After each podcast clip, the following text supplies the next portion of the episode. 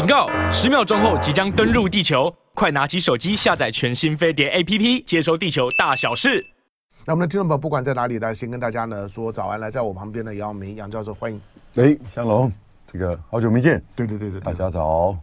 嗯、有了，我我会我会一直一一直看着看着看着杨杨永明的动向。来，我们我们今天来国国际新闻从哪开始？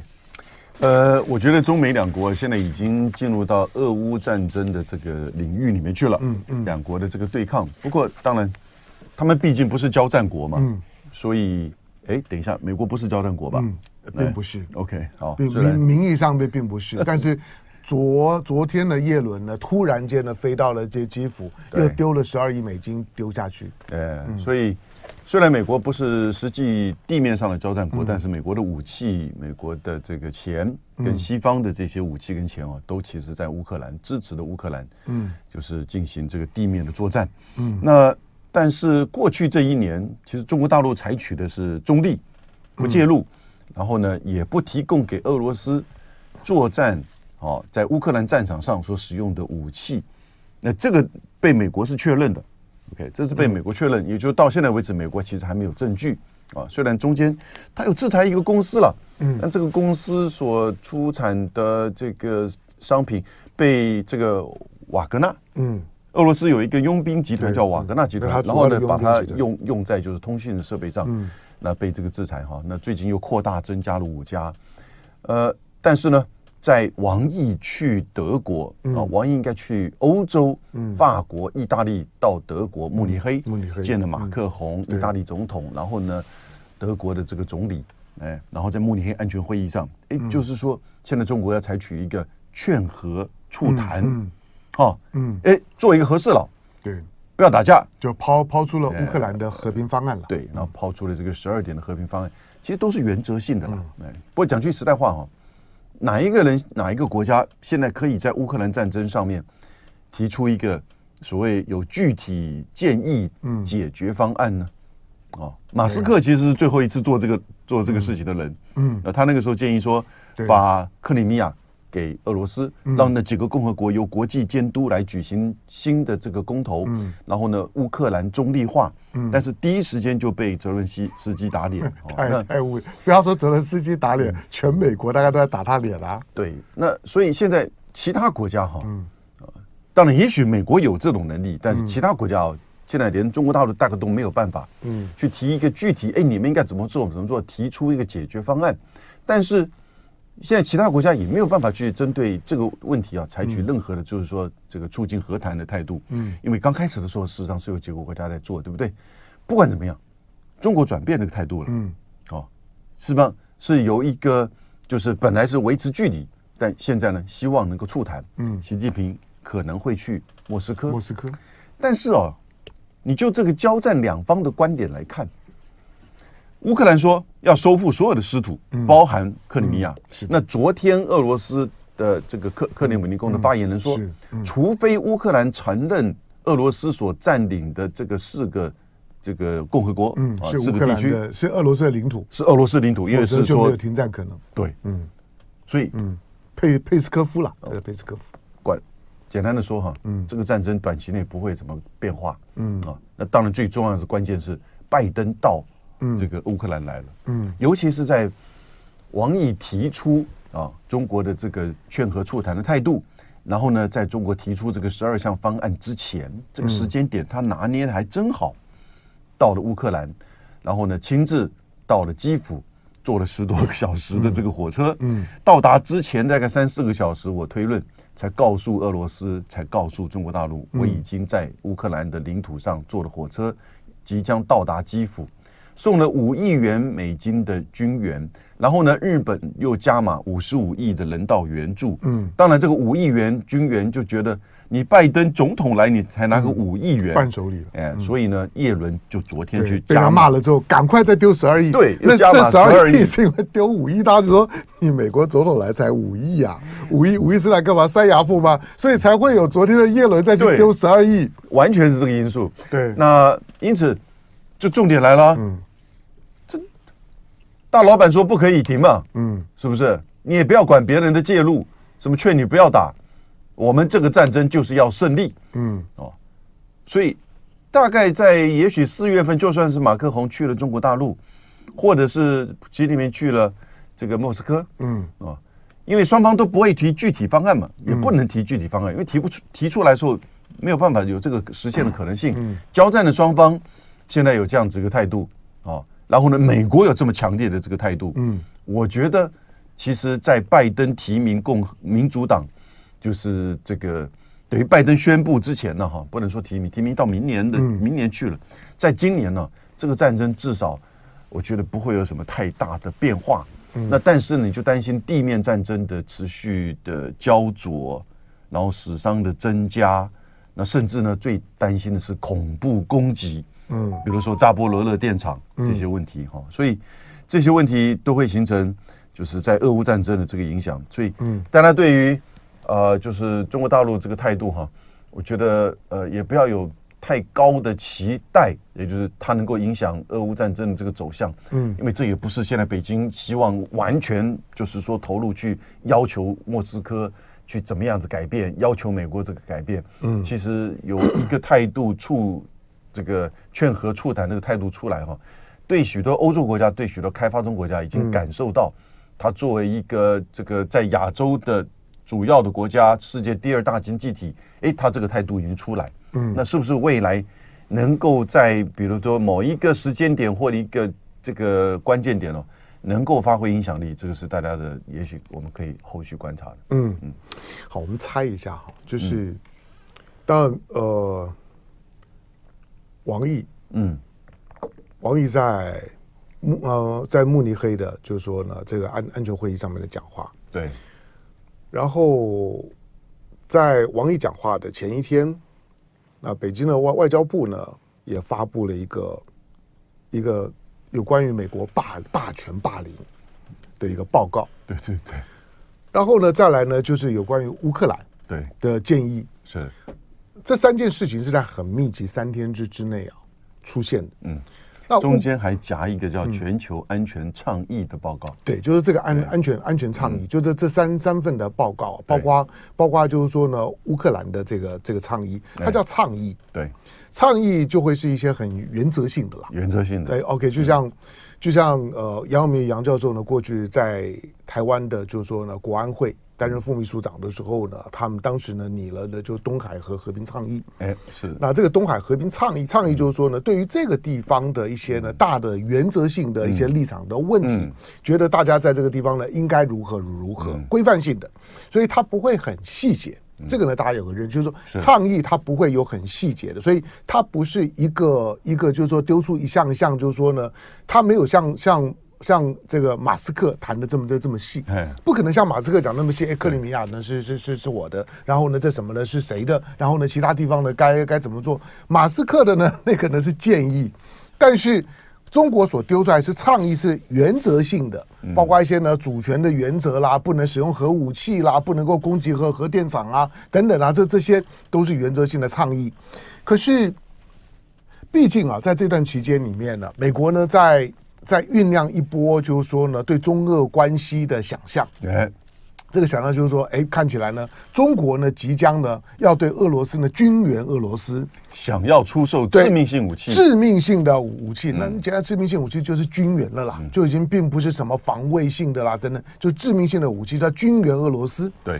那再加上现在俄罗斯都都已经公开公开的讲话了，因为这是俄到目前为止是俄罗斯讲话，就是习近平呢即将到俄罗斯访问。嗯，到现在为止，中国的官方是没有去 confirm 这这条消消息的。对，但是呢，俄罗斯已经呢两次讲话，说呢，习近平即将到访。对，习近平要到访，在这个时刻，对，当大家呢，当美国呢去丢钱要乌克兰继继续打，可是习近平就要访问了莫斯科。而之前的时候又丢出来了乌克兰的这些呃问题的和平倡议。那如果倡议都已经提了，你认为习近平如果到了莫斯科之后，他能够谈什么？继续谈倡议？真的真的吗？不会不会像马斯克谈一些很不不会不会不会，因为我刚刚提的嘛。嗯。现在俄乌双方都已经针对这个领土做一个最坚定的这种坚，就是最强烈的坚持。嗯。再加上最关键的是拜登的态度出来，美国的态度出来，打到底，大老板都亲自到基辅来，然后呢，提供你军事经济援助，还找了盟邦一起来，嗯，对不对？所有那些法国、德国那个时候见王毅的这些总统、总理，然后本来希望说中国能够扮演一个劝和促谈，把这个讯息带到莫斯科，嗯，现在他们都晋升了，嗯，不讲话了。为什么？美国过来了嘛，嗯，拜登来了嘛，是最关键是拜登来了表态。那当然，俄乌就只有把这个强硬的态度再持续的表达下去了。俄罗斯怎么可能去在这个时间点去退让？说，哎，可以谈，好。那尽管是习近平有这样子的一个这个态度，但是呢，这个态度是面对面对什么？不只是俄乌战争，也面对欧洲，嗯，也面对全球，嗯。也就是说，在他的十二项方案里面呢，其实大家都忘记排名第一的是他提到什么东西？尊重国家主权，对，没有错。嗯，这个尊重国家主权呢，在俄乌战争当中啊，就很有叙事的能力跟想象的空间。嗯，也就是说，从乌克兰的角度，国家主权的完整，嗯，这没有问题。对，嗯，那从俄罗斯呢，也没有问题。但是呢，那个现在各自占领的这就是交战的这个区域呢，这是争议的。嗯，所以我觉得中国只是一个把这个态度表达出来哈，因为你不能够在。就是说，一方面你保持距离，另外一方面呢，你跟俄罗斯的这个就是战略合作关系啊，不断的就被西方打啊。那但是这个战略合作关系，其实讲讲句实在话，跟印度跟俄罗斯，嗯，南非跟俄罗斯，或者是伊朗跟俄罗斯，沙特阿拉伯跟俄罗斯的关系有什么差别？嗯，其实没什么差别。尤其印度在这段时间买的油还更多了。嗯，没错，对不对？所以这个角度看起来的话呢。也就是你必须要在俄乌战争中表现出你一个大国寻求全球安全，嗯，哦，在这样的一个概念下，这个立场下，你的态度。但是呢，你知道这个直接的介入，事实上你等于是直接这个针对美国的这个战略，在这个区域的战略的这一种直接的这种，就是说否决哈。我觉得现在没有国家愿意在这个时间点，这要从美国自己本身的这个变化。然后呢，再加上或者是战场上的这个改变，第三种有可能的就是，也许普丁，嗯，他有怎么样的变化？所以大家现在是很希望的是，我们一定能看到，就当习近平跟普京见面的时候，公开上所呈现的东西哈，大概都是有维持战略合作，嗯，然后呢，但是这个对俄乌战争是劝和，可是呢，不会呃，实际上不会提供任何的军事武器，可是私底下会不会因此影响到？普丁在这个战争的认知，嗯，啊，或者是接下来采取什么样的方式的推进，那这个可能就是说，慢慢去影，就是去影响了，嗯，这个普丁的这个想法。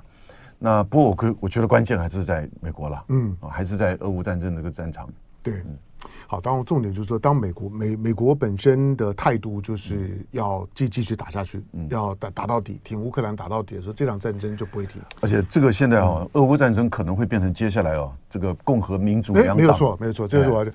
所以接下去我们在有关于乌克兰的战事啊，嗯。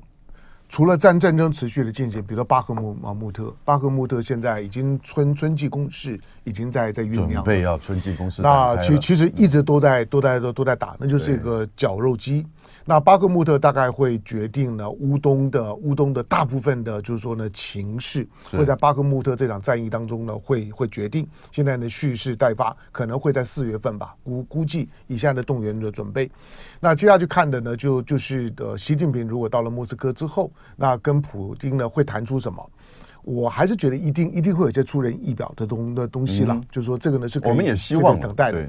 第二个呢就是刚刚的杨敏牙教授提到的，其实这这场的战争目前为止也已经呢注定成为美国二零二四年总统大选的选战的主轴。嗯，因为川普的反反战的调调子已经出来了。嗯，那川普的反战的调子跟跟共和党的基本的调子也不太一样，跟 New New Con 的，就是我们的新保守主义呢也不太一样。但是跟拜登的这个主战的调子，现在是在呢两个调调门上面。嗯，那这又是呢老百姓的一个选择，因为川普呢选择了这个调门之后，他大概很有机会呢再度的取得呢。挑挑战者的入场券。嗯，因为他选择了这个调子，那很大胆了，不一定赢，但是他选择了这个调子。呃，我觉得这个调子会是共和党的这个主轴了。为什么？因为连那个佛罗里达州的州长的桑特斯，嗯，都采取同样的这个立场。嗯，因为他认为不可以再开空白支票给乌克兰。嗯，啊，所以呢，呃，他批评。拜登前往乌克兰，嗯，啊所以德桑特是看到这个大的这个氛围，也就是这个战争可能会继续的拖延，造成美国的负担，嗯，好，那也许可能会出现跟俄罗斯之间的这种冲突，甚至变成核武战争，嗯，那这样子的压力之下，那川普已经表表达出这个态度很清楚，这个使得泽桑特是事实上是处于被动的，嗯，他在这个竞争上面他已经被动了。所以他只有跟跟着这个川普的调子，嗯，所以呢，在接下来共和党的这个初选过程当中啊，嗯，川普还是会比较占优势，至少在这个议题上。对，好，那我们进一下广告，广告回头之后呢，我们把视角呢拉回到台湾，台湾的这叫做呢，这全民防卫动员法，啊、准备备战了，来进广告。老婆，嗯，电视新闻，好，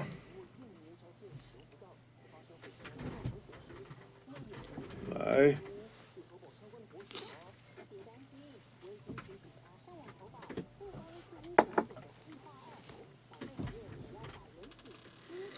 好，来，咱们的听众朋友们、观众朋友们，不管在来三千四百多位的观众呢，在我们的线上，香龙还是有魅力的。对，没有好，哎，我我在我在我在想到说，当当美美美军来台湾，现在之前的就是我们上礼拜谈到的，嗯、就是说华华盛顿有华呃那华尔街日报，华尔街日报的独家报道说呢，美国呢要要增加呢。驻台美军，驻台的美军四倍，要增加四倍，对，大概呢会到呢一百一百多人到两两百人。如果如果如果到一百多人两百人的话，估计在台北呢看到美军的这个几率就高很多了。我就我就突然想到说，哎，蔡英文家的乐乐马大饭店又可以开了，嗯，对，那个那个 Crazy Horse 那个乐乐玛的大饭店，嗯、啊，好，乐马大饭店就是个 Q QK 饭店，来。好，来，咱们听众朋友在哪里呢？嗯，明年川普当选的几率有多高？好，老老兵在问，我觉得这就难难说了。我觉得这看俄乌战争啊，啊，真的就看俄乌战争。我跟因为因为拜登呢，拜登不只是对乌克兰战争对，而且他们家跟乌克兰千丝万万缕。嗯。好了，欢迎回到呢，飞碟联播网飞碟早餐，我是谭正龙。今天星期三的时间呢，坐在我旁边的杨永明杨教授。那杨永明杨教授呢，平常我们的国际新闻的时段呢，都是摆在星期四哈，但是整个的飞碟电台飞碟早餐呢，都配合杨永明杨杨教授的学校的课程，好配合配合他上上上课。突然觉得我很伟大，对对对，真的真的很很很伟大。就是反正呢，我我一定要杨杨永明，所以呢，他在哪一天可以就就就哪一天。好，那所以呢，我们因为因为他学校的课程嘛，学学校的这些课程的安排，你也你也知道的。我我也很久学校没有八点钟开始上课。对对对对对。那那因为他上课星期四呢，他有课哈，所以呢，我们就把就把这国际新闻呢挪到了星期三。好，还是呢提提醒我们的听众观众朋友们锁定收听。好，那刚刚呢，刚刚呢特别提到就是说呢，美国的美国的民主共和两两党。已经都下注了。换句话说，对俄乌战争呢，到底该怎么收场？美国该采取什么态度？嗯，都下注了。嗯，拜登呢，去去去基辅，我说呢，那个是一个竞选竞选动作，他是到那个地方近乎告诉大大家，就是说我要选连任了。对，那同样倒过来讲。川普呢，也在呢乌克兰的战争当中呢，也下注了，他他反战，嗯、就是呢美美国呢不要再介入这么多，不能够呢再开空白支票。嗯，那呃大家都知道，过去呢拜拜登，拜登呢在竞选的过程当中呢，扣在川普头上的帽子叫通俄门。对，换句话说，你跟俄罗斯通，但是呢对川普来讲，共和党呢扣在拜登的呃帽子呢叫通乌门。你跟乌克兰通，他儿子也通，对他，他儿子真的真的通啊，在在那地方呢，而且美国的主流媒体都没有在追究，对。对，所以呢，就换句话说的，到二零二四年的时候呢，他会是个更清楚的通俄门跟通乌门两门对决，是。大概就是呢这这两件事，所以大家可以等着看。所以乌克兰的战争呢，在美国总统大选结束之之前，我认为要收场是很难的。不，另外一种思维，嗯。拜登会在这个也许今年年底或明年年初，让乌克兰战争有一个就是这个决定性的发展。嗯嗯，嗯好，这个呢，当然就是他如果对，对。避免他真的变成这个竞选两党竞选的时候一个他的负担。是。对。拜登来讲呢，他。呃，能够呢，在乌克兰的战争当中呢，嗯、取得一个决定性的、决定性的胜利，好了，嗯，这这当然呢是他是他需要的，这样子呢，他可以用非常高的这姿态呢去参选，嗯、一个胜利者的姿态呢去参选，但那个难度呢也很也很高，难度呢是非常非常高的。嗯、那现在的俄乌在战争呢，现在反正先看先看今年的春春季战争吧。嗯、那巴赫穆特呢，这个绞肉机、嗯、最后呢绞出来的肉的情况，大家谁能够撑得住？大家不要惊讶哈，你到年底突然发现到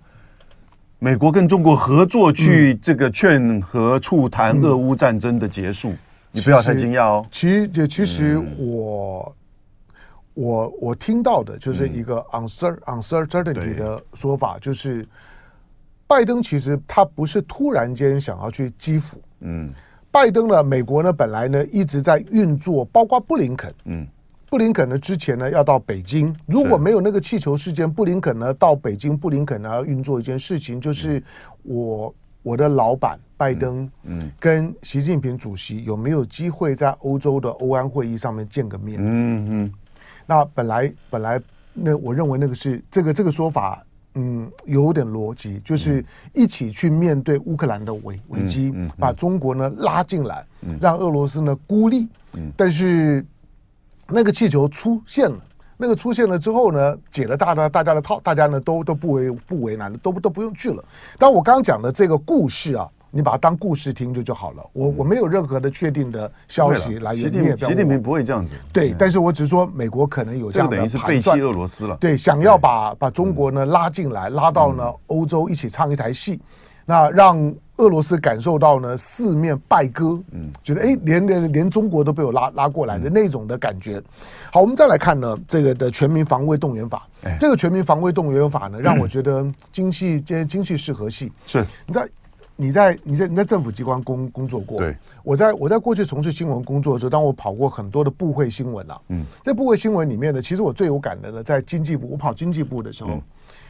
经济部嘛，呃，所所有的总总动员里面呢，其实有有两个部会呢是最重要的，不不是国防部哦，不是退退辅会啊。总动员法里面呢，最关键的两个部会，一个是交通部，还一个是经济部。对，因为这关系到物资啊、车辆啊等等的机动车辆的这些呢动动员，所以呢，这两个部会里面，比如说到经济部，经济部呢里面呢就有一个小小的房间。那上上面挂的一个叫做什么总动员什么什么什么呃办公室，总动员汇报的什么办办办公室，对，这个小小房间，那个房间的门呢，我在我在主跑新闻会，他从来没有开过，里面没有人，是。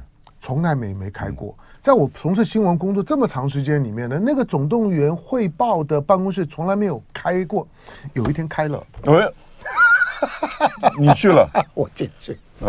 有一天有有有有人开了，我我才发现，原来原来里面是有人的。哦哦哦，然后有一个人，是一个准备要退休的参事。哦哦哟，参事不小，十二十二十二职等啊，十二职等待待退的参事就挂了那个那个什么月月那个汇报的召召集人，OK，那个那个办公室就他一个人，嗯，那他就他就认识我，就就请我进去坐一下，那个。就像是个冷冷冷宫一样，嗯，他一个人在在里面，有点很安静。如果绝对的冷衙门，就你经过的时候呢，你会发现呢，基本上就不会有有声音的。对，那我就我就环 环顾四周，那个办公室也也不大，大比我跟我们录音间的差不多。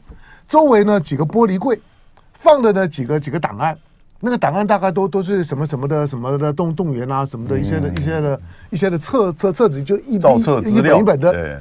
你说很多嘛，也不多。那。那个时候我还记得，我跟他聊，我我就说啊，这就是我们的我们的总的总动员计划嘛，他就笑，好大的动员，对对对，他就笑一笑，他说现在还有还有谁在谁在管管这些事儿，还有谁在讲这些事儿？啊？但我我没有去翻那些我文件了，但是我是说，那一刻我知道就是说。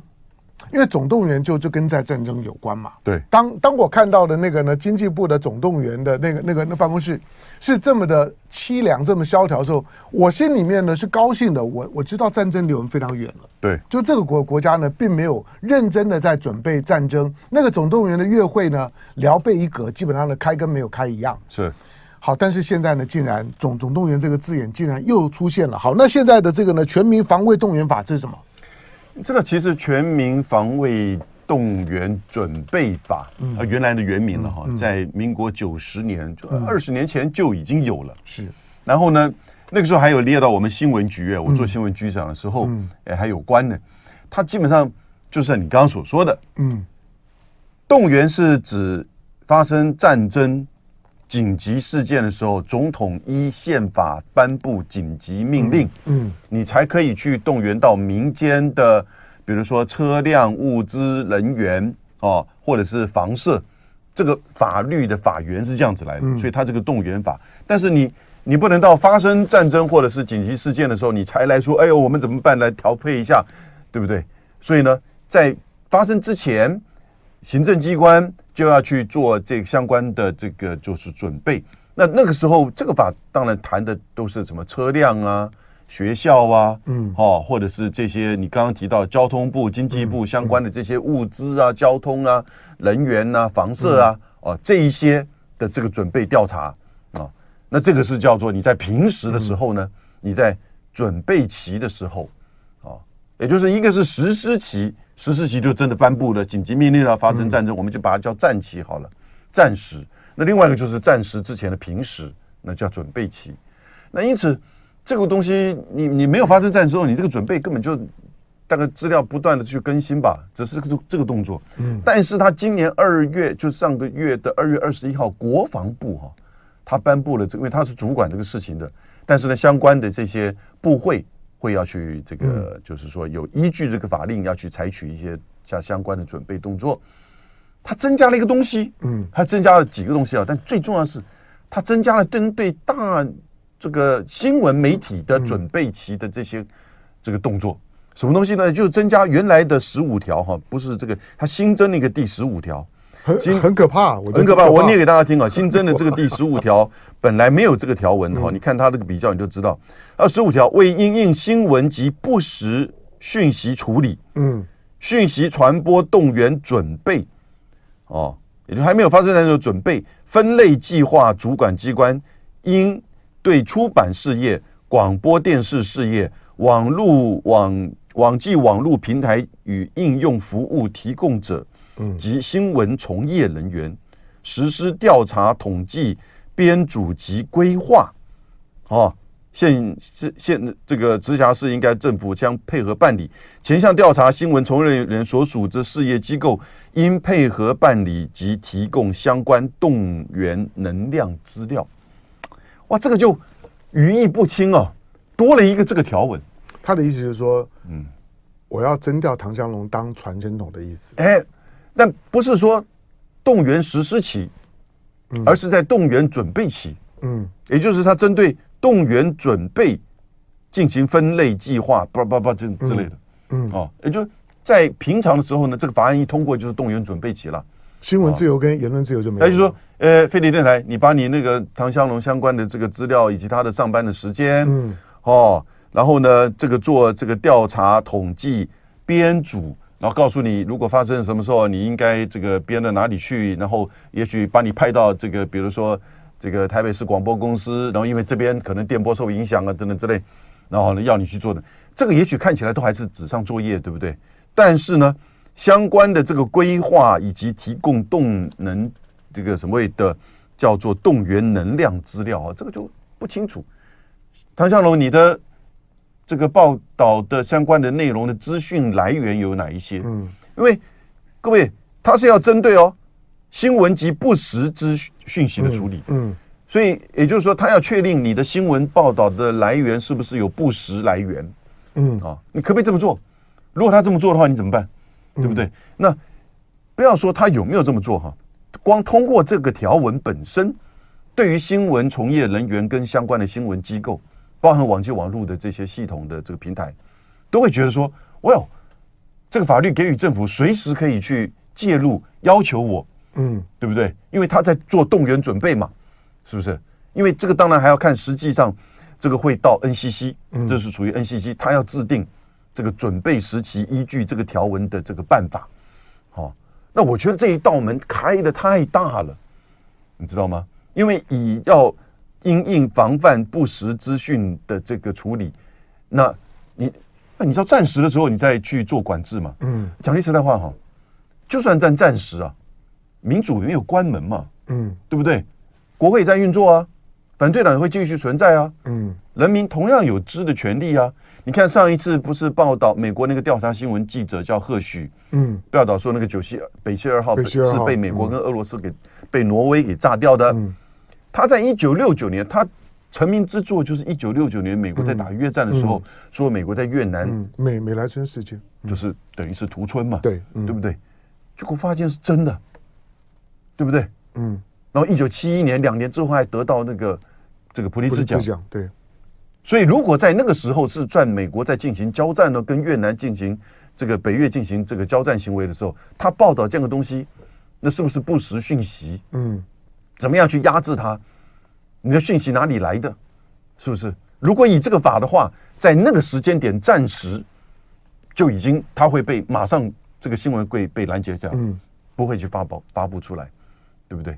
那更不要说现在这个法还授权给政府在平时。嗯，准备期的时候，嗯，我要防范我们唐湘龙做不实新闻报道。你刚刚讲那个什么欧安会议，嗯，资讯哪里来的？对不对？对，我跟你讲，这个这个哈，没没关系，反正我已经被被罚罚五十万了。但是我罚五十万的消消息，那个内容是没有问题，他只是说你不可以讲民调，莫名其妙，那叫做讲讲民调吗？不是嘛？对啊，好吧，算了，那个那个呢，就就不跟他不跟他计计计较，反正民进党就这样，上诉还败诉，对，好，就是因为反正反那个我本来就是，反正在你的诉愿呐，在诉愿呐，行行政诉诉讼，你指望你你指望什么呢？蔡英文的蔡英文的那个那那那那那表表哥，蔡英文表哥的是最高行政法法院。那你还你还在希望着怎么样？我我早就已经不抱着希望了。好了，这这不是重点，重点是说这种的新闻管制啊，不管你是不是真的生生效了，嗯当你订立了这个法，对那个呢，那种的阴影就在所有媒体人的身上。没错，就是当你有这个法的时候，你刀子抓在手上，虽然你还没有砍人，但是我看到你的时候，我知道你手上有刀。没错。那这可以吗？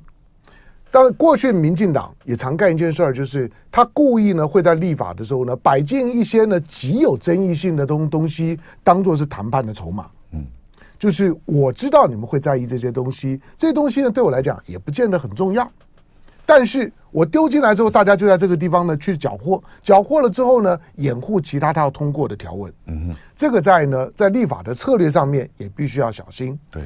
如果这样子的一个一个法令通过了，台湾不要说呢新闻自由，大家那种的白色恐怖二二八才才才才刚过啊，那种白色恐怖的阴影啊，会会在呢每个人都会开始出现寒蝉效应。我倒过来讲，你等于是让台湾的媒体呢提早呢适应两岸的新闻管制就就一致了，两岸对新闻的管制就没有什么差异性。台湾呢也也不用讲说呢大陆方面呢对新闻的管制很严格，台湾也一样。